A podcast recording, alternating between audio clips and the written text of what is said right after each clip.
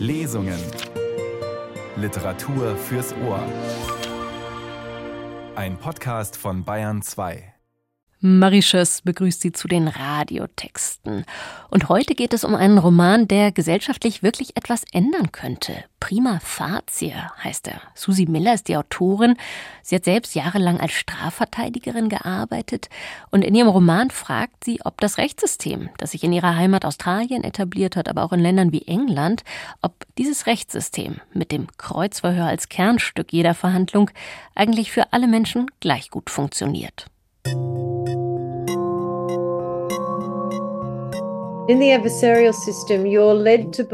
In dem System wirst du in dem Glauben gelassen, dass wenn du nur die beste Erzählung deines Klienten vor Gericht präsentierst und die andere Seite die beste Variante aus ihrer Perspektive, dass dann auf magische Art die Wahrheit ans Licht kommt. Wir übernehmen keine Verantwortung. Wir sind nur gewissenhafte Sprachrohre, die ihre Mandanten beraten, wenn ihre Geschichte nicht aufgeht. Geschichtenerzähler. Nicht mehr und nicht weniger. Entscheiden müssen die Jury und der urteilsprechende Richter. Nicht wir.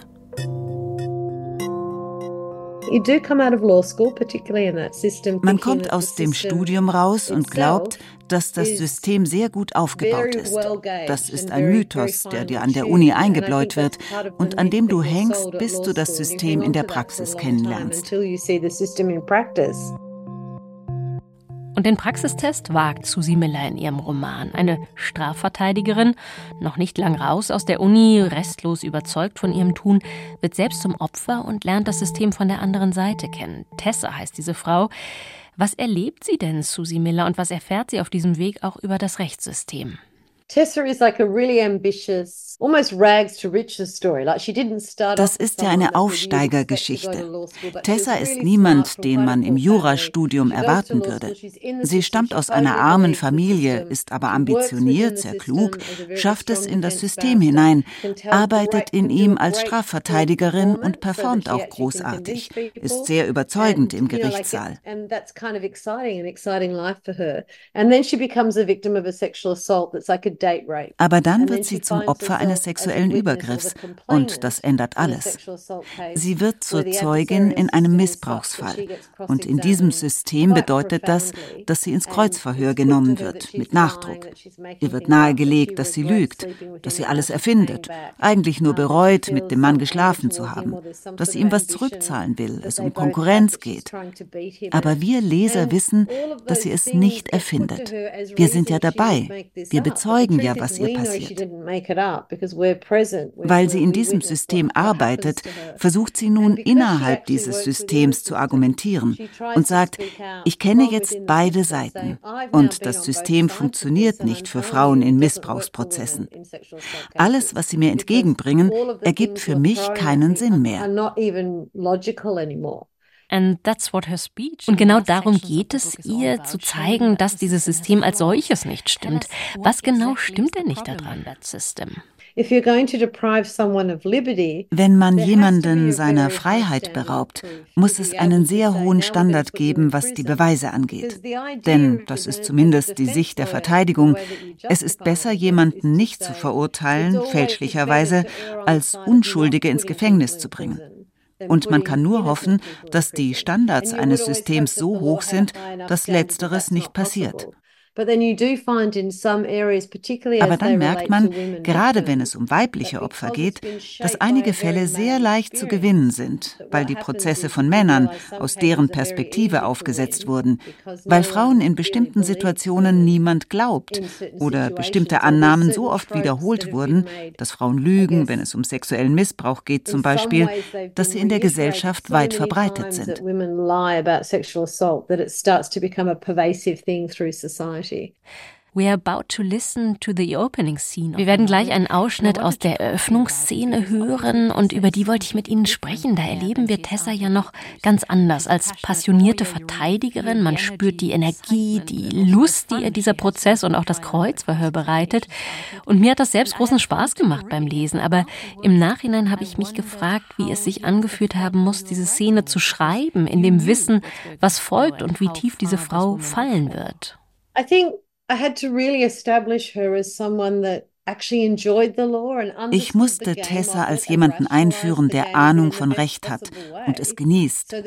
Sie glaubt an die Funktionalität des Systems, zieht Selbstbewusstsein daraus, dass sie einen so guten Job macht in diesem System. Ihr Wertesystem, ihr Gefühl davon, was sie erreicht hat, alles basiert auf diesem System und der Annahme, dass es gut funktioniert. Nur deshalb spürt sie, als sie darauf angewiesen ist, dass das System auch für sie ganz persönlich funktioniert, funktioniert und es das nicht tut, nur deshalb spürt sie, dass es dann vielleicht für keine Frau in ihrer Situation funktioniert. Da gibt es keinen anderen Zeugen. Es gibt nur ihr Wort gegen das Wort eines anderen. Und die Tendenz, einer bestimmten Position zu glauben, wenn es um sexuellen Missbrauch geht, wurde von Generation zu Generation weitergegeben. Von Männern, denen gesagt wurde, dass Frauen in der Ehe zu Eigentum werden oder es nicht einvernehmlichen Sex gar nicht gibt. Da ist so viel, was verhindert, dass ihrer Geschichte geglaubt wird. Und das hat sie nicht bedacht, als sie Frauen in ihrer Situation ins Verhör genommen hat. Erst auf der anderen Seite wird ihr klar, dass das System nicht funktioniert. Und sie findet am Ende die Stärke, das auszusprechen. Dieses System wird nicht funktionieren. Ich habe es von beiden Seiten kennengelernt. Aber damit dieser Schluss Glaubwürdigkeit hat, musste ich zeigen, wie sehr sie in der anderen Rolle an das System geglaubt hat. Ist dieser Roman für Sie eigentlich ein Versuch, das System zu ändern? Wir sprechen heute ja nur über den Roman. Es gibt auch ein Theaterstück von Ihnen, das denselben Stoff verhandelt. Haben Sie beides geschrieben, um durch die Kunst etwas zu bewirken? Wahrscheinlich war das unbewusst so, dass ich gemerkt habe, irgendwas stimmt nicht. Ich habe selbst keine Antwort, aber da muss es eine Antwort geben.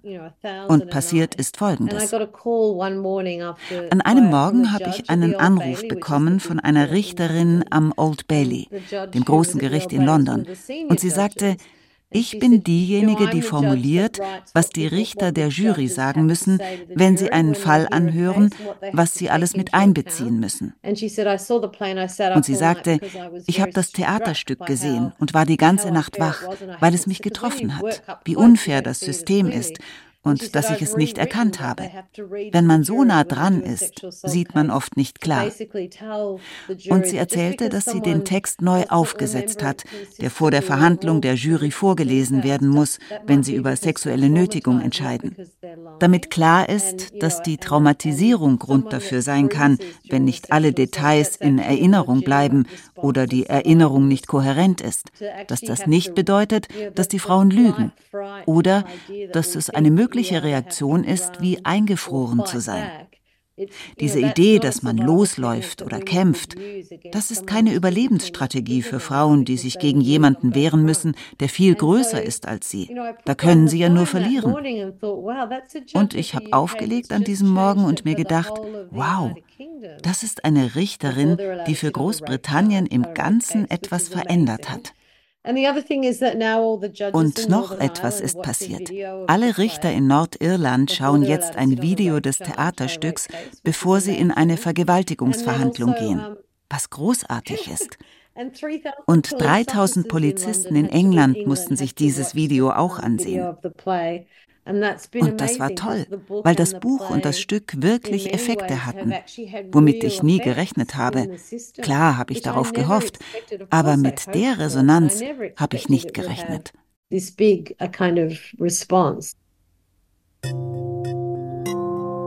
Die Autorin Susie Miller über all das, was ihre literarische Arbeit schon bewirkt hat. Und hier übernimmt jetzt die Schauspielerin Katja Bürkle. Es geht zu Tessa in den Londoner Gerichtssaal. Eine Szene ganz am Anfang des Romans, als Tessa noch sehr gern und sehr gut mitspielt im Rechtssystem. Ich drehe mich um und schaue auf die Uhr an der Wand. Im Verhandlungssaal wird es langsam still. Der Richter ist zu spät, aber nicht viel. Es ist kurz nach zehn. Ich höre das Getuschel im Zuschauerraum hinter mir. Aber jetzt, da ich im Einsatz bin, schiebe ich es in den Hintergrund. Blättere durch meine Unterlagen, gieße Wasser aus dem Krug auf dem Tisch in ein Glas, sortiere meine Notizen. Diese Energie im Raum bei all meinen Prozessen. Der Moment, bevor es losgeht, in dem der Raum um mich herum von Aufregung und Furcht durchströmt ist. Hier kann ich meine Fähigkeiten voll ausspielen. Ich bündle alle Energie an einem einzigen Punkt, mache mir den Verteidigungstisch zu eigen. Scheuklappen auf, volle Konzentration voraus, das Gesicht selbstsicher, nichts preisgeben. So viel von all dem ist Theater. Ich habe alle Details des Falls im Kopf, keine Kapazität für irgendetwas anderes.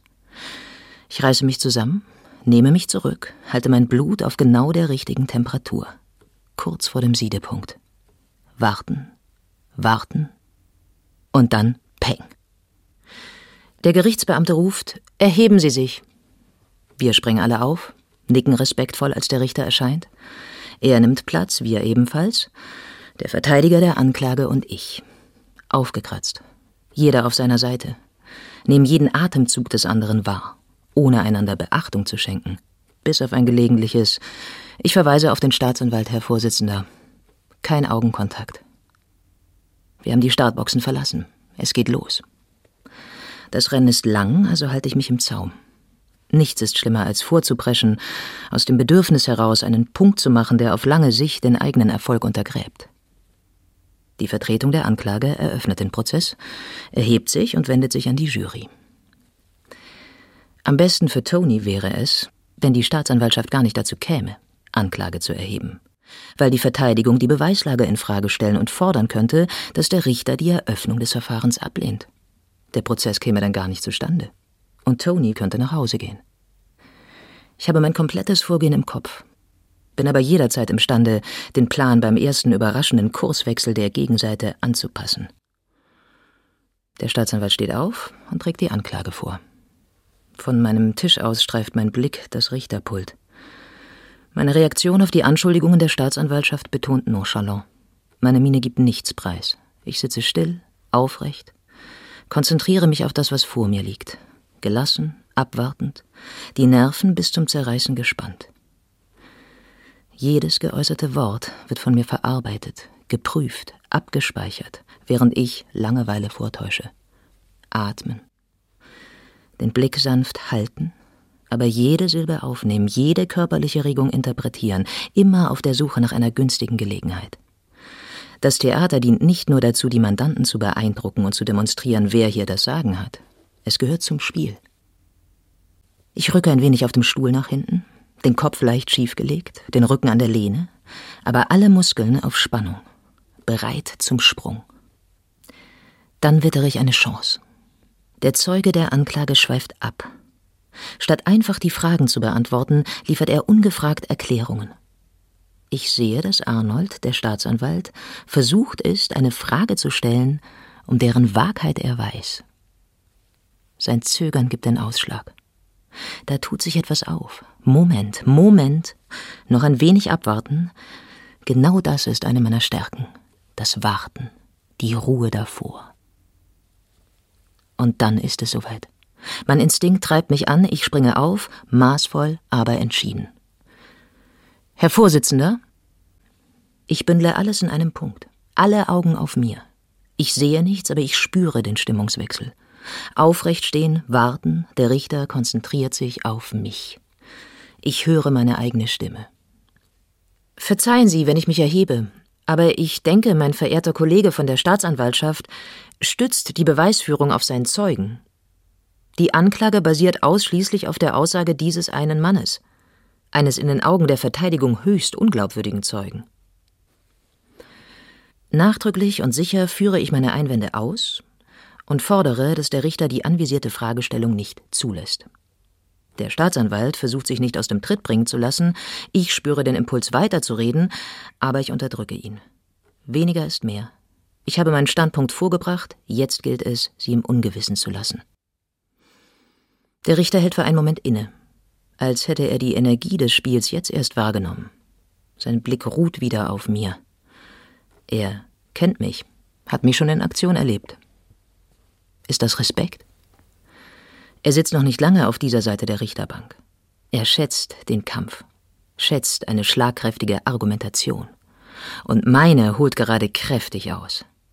Er lehnt sich vor, Meinem Antrag wird stattgegeben. Ja. Innerlich breche ich in Jubel aus. Aber ich lasse es mir nicht anmerken.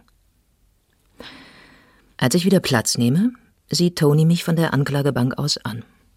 Er versteht zwar nicht, dass ich gerade einen wichtigen Fortschritt errungen habe, aber er kann es spüren.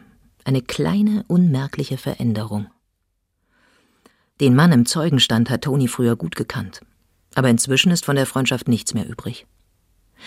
Dieser Mann hat eine ziemliche Wandlung hingelegt, seit er und Tony zusammen Fußball gespielt haben. Er trägt ein strenges Aftershave und ist jetzt in der Immobilienbranche tätig. Eine Art Makler. Er ist der Wichser, gegen den die Tonys dieser Welt immer verlieren. Für Tony verkörpert dieser Typ alles, was bei ihm selbst schiefläuft. Ein ganzes Leben erlittener Feindseligkeiten münden in diesem Moment, in dem dieser Zeuge vor Gericht erscheint und versucht, Tony ins Gefängnis zu bringen. Für mich hingegen ist der Zeuge nur der Zeuge, eine einzelne Figur in einem größeren Spiel. Ich setze mich, während der Staatsanwalt die Zeugenbefragung zum Abschluss bringt. Er hat einen Rückschlag eingesteckt und bemüht sich, ihn so gut wie möglich zu kaschieren. Der Richter ergreift das Wort. Ihr Zeuge, Miss Ensler. Jetzt ist es soweit. Der Zeuge gehört mir. Er atmet ein, misstrauisch, taxiert mich. Er registriert alles an mir. Wie ich gekleidet bin, wie ich ihn ansehe. Ob ich die Art von Frau bin, die er um den Finger wickeln oder herabwürdigen kann. Meine Neuronen feuern. In meinem Kopf nehmen die Worte Gestalt an. Der Saal ist still, steht unter Spannung. Alle warten auf mich. Ich genieße den Augenblick. Ich stehe auf und nehme mir kurz Zeit, schiebe die Robe beiseite und knöpfe meinen Blazer zu. In meinem Kopf höre ich meine eigene Stimme. Ganz ruhig, Tessa, ganz ruhig. Aus dem Augenwinkel sehe ich, wie der Zeuge mich noch immer prüfend mustert. Ich wirke klein auf ihn, jung. Aber richtig einschätzen kann er mich noch nicht. Ich lasse alle eine Sekunde länger zappeln als erwartet, aber nur eine Sekunde. Dann lege ich los. Das Kreuzverhör ist der beste Teil. Hier geht es nur um Instinkt. Ja, man braucht die Informationen, einen mentalen Fahrplan, aber sobald es losgeht, heißt es beweglich bleiben, flexibel sein, sich auf einen Rhythmus einlassen. Ich fixiere den Zeugen. Ich bin bereit, gewappnet für das anstehende Spiel. Der Mann hat keine Ahnung, wen er vor sich hat.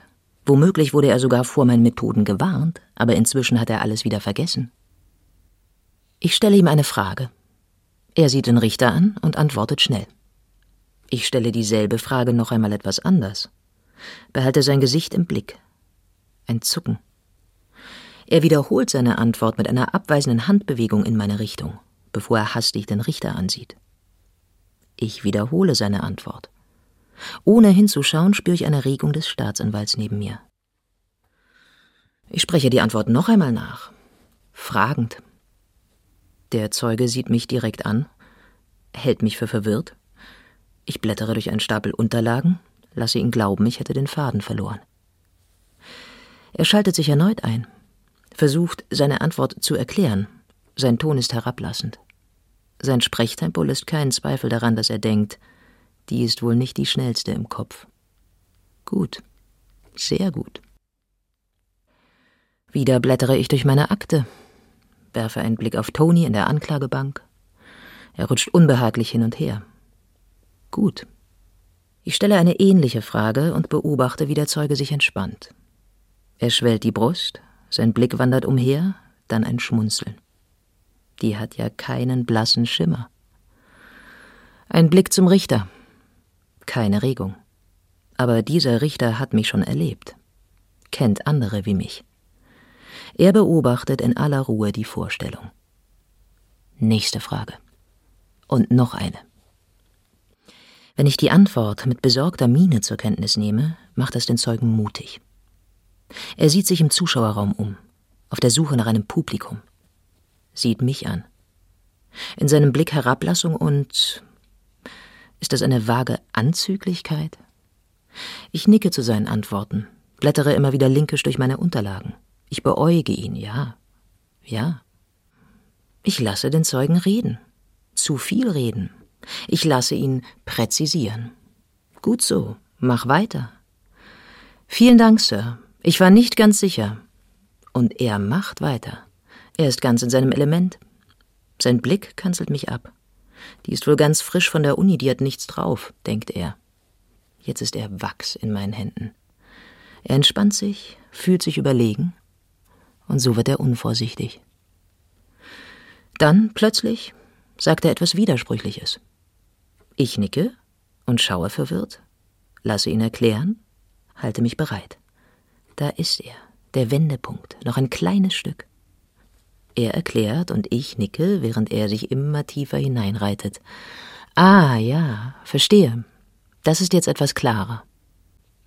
Oh, wie bereitwillig er immer weitere Informationen liefert. Es ist viel zu leicht. Der Zeuge redet sich um Kopf und Kragen. Ich wage einen kurzen Seitenblick zum Staatsanwalt, sehe, wie er einen Finger an die Stirn legt. Er weiß es. Und ich weiß es. Aber der Typ, der sich gerade selbst ins Grab redet, weiß es nicht. Er findet einfach kein Ende. Während ich ihn vor meinem geistigen Auge umkreise, nicke ich zustimmend. Bitte um eine weitere Erläuterung. Der Zeuge ist ja so entgegenkommend. Er tut der armen Frau einen Gefallen. Ich linse kurz zum Richter. Mein Gesicht ist eine Maske, aber der Richter weiß Bescheid. Ich wende mich wieder dem Zeugen zu, sehe den Abgrund und lasse ihn blind darauf zurennen. Er hat den Point of No Return längst überschritten. Niemand kann ihn jetzt noch retten. Als er fertig ist, lehnt er sich zurück. Zuversicht blitzt auf seinem Gesicht auf. Ich lasse ihm seinen Eindruck, die Situation zu kontrollieren, die Zügel in der Hand zu haben. Lasse ihn in seinem Gefühl von Sicherheit und Geborgenheit schwelgen. Dann atme ich ein und aus, ermahne mich behutsam vorzugehen, die Wirkung sorgfältig auszutarieren. Der Zeuge verschränkt die Arme, Jetzt blättere ich keine Unterlagen mehr durch. Ich stehe ganz still, und doch umkreise ich ihn. Der Richter und die anderen Verteidiger wissen, was jetzt kommt. Insgeheim tut er ihnen leid, und doch sind sie mit Begeisterung dabei, lehnen sich nach vorne. Die Leute im Zuschauerraum langweilen sich ein wenig. Sie denken, ich wäre inkompetent. Sie haben keine Ahnung, was hier vor sich geht. Und auch der Zeuge selbst hat immer noch keinen Schimmer. Keinen blassen Schimmer. Entschuldigen Sie, nur der Klarheit halber. Ich hätte da noch eine Frage. Ich hoffe, Sie haben nichts dagegen. Es würde mir helfen, mir ein vollständiges Bild zu machen. Kaum wahrnehmbar verdreht der Zeuge die Augen. Perfekt. Jetzt habe ich ihn genau dort, wo ich ihn haben will. Wenn der Zeuge nur einen Moment lang den Staatsanwalt ansehen würde, der ja direkt neben mir sitzt, würde er merken, dass etwas nicht stimmt. Aber das tut er nicht. Der Staatsanwalt senkt den Blick, schaut auf die Tischplatte. Ich halte inne, lege langsam die vorgetäuschte Verwirrung ab. Ich schaue den Zeugen an. Stelle meine Frage. Ein seltsamer Zug gleitet über sein Gesicht, und jetzt sieht er hilfesuchend den Staatsanwalt an, der natürlich nichts sagen kann, ihn aber mit den Augen zur Vorsicht mahnt, ihn förmlich anfleht, nicht in die Falle zu tappen. All das nehme ich wahr und dann feuere ich vier Fragen wie Schüsse auf den Zeugen ab. Peng, peng, peng, peng. Auf seinem Gesicht zeichnet sich der Schock ab. Er ist erledigt. Er sieht mich an. Zum ersten Mal sieht mich der Zeuge, sieht, wer ich wirklich bin.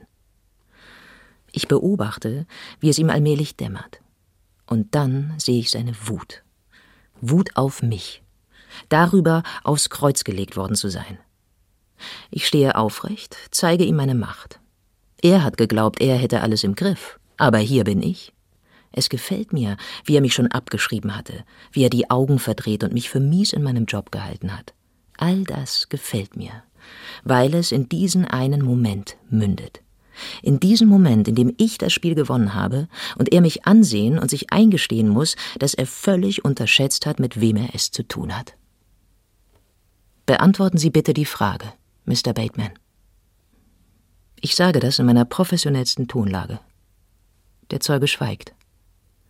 Ich koste diesen letzten Moment aus und lasse mir Zeit. Der Staatsanwalt hält den Kopf so tief gesenkt, dass er fast die Tischplatte berührt. Seine Anklage ist dahin. Er weiß es, ich weiß es und der Richter weiß es auch. Und trotzdem muss die Inszenierung ihr Finale erreichen. In der lieblichsten Stimme, zu der ich fähig bin, hake ich nach. Herr Vorsitzender, der Zeuge beantwortet meine Frage nicht. Der Richter erinnert Mr. Bateman daran, dass er die Frage beantworten muss. Ich drehe mich zu Mr. Bateman und warte. Er steht mit dem Rücken zur Wand und ich warte. Er murmelt irgendetwas. Ich lehne mich nach vorne. Verzeihung, das habe ich nicht verstanden. Der Richter ergreift das Wort. Sie müssen für die Aufnahme bitte ins Mikrofon sprechen, Mr. Bateman. Freundlich lächelnd bedeute ich dem Zeugen mit einer Geste, näher ans Mikro zu gehen. Inzwischen ist Mr. Bateman auf der Hut vor mir. Er antwortet. Ja, das ist richtig. Dann lautet Ihre Antwort also Ja, Sir. Der Richter hat genug. Der Mann ist erledigt und weist mich darauf hin, dass ich meine Antwort bereits erhalten hätte. Das stimmt. Und sie gefällt mir. Auf die Frage des Richters, ob er eine erneute Befragung durchführen möchte, schüttelt der Staatsanwalt nur den Kopf. Er steht nicht einmal mehr auf. Er kann nichts mehr tun, um den Prozess zu retten. Der Richter entlässt den Zeugen, der beim Weg aus dem Zeugenstand versucht, Augenkontakt mit dem Staatsanwalt aufzubauen. Was ist da gerade passiert? Für mich ist das Ganze hier nicht emotional. Es ist nur das Spiel des Gesetzes. Ich erhebe mich erneut und argumentiere, dass es keine Grundlage für eine Verfahrenseröffnung gebe.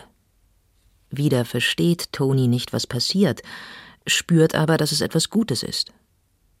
In neutralem Ton wende ich mich an den Richter. Ich beantrage die Einstellung des Verfahrens, Herr Vorsitzender. Der Richter reagiert schnell und weist die Klage ab. Er erklärt Tony, der Sachverhalt könne nicht nachgewiesen werden. Tony darf gehen. Tony schüttelt den Kopf, strahlt, verlässt den Zeugenstand jedoch erst, als ich ihm ein Zeichen gebe. Während ich meine Unterlagen einpacke, drehe ich mich um und nicke seiner Mutter zu. Auch sie steht auf. An der Tür angelangt, drehe ich mich noch einmal um und nicke dem Richter zu.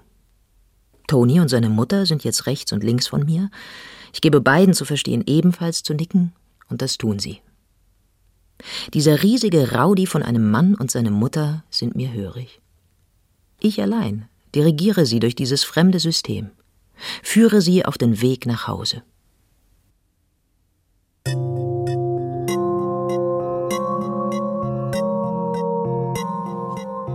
Eine Lesung aus Susi Millers Roman Prima Facie. Übersetzt wurde der Text von Katharina Martel, es las die Schauspielerin Katja Bürkle.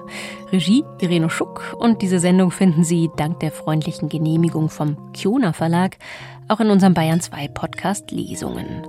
Und noch ein kleiner Hinweis für Ihre Kalender. Am kommenden Dienstag ist die Autorin Susi Miller zu Gast im Münchner Residenztheater für Lesung und Gespräch. Dort steht aktuell auch das Bühnenstück, das heißt auch Prima Facie auf dem Spielplan. Das waren die Radiotexte am Sonntag. Marie Schöss sagt Danke fürs Zuhören.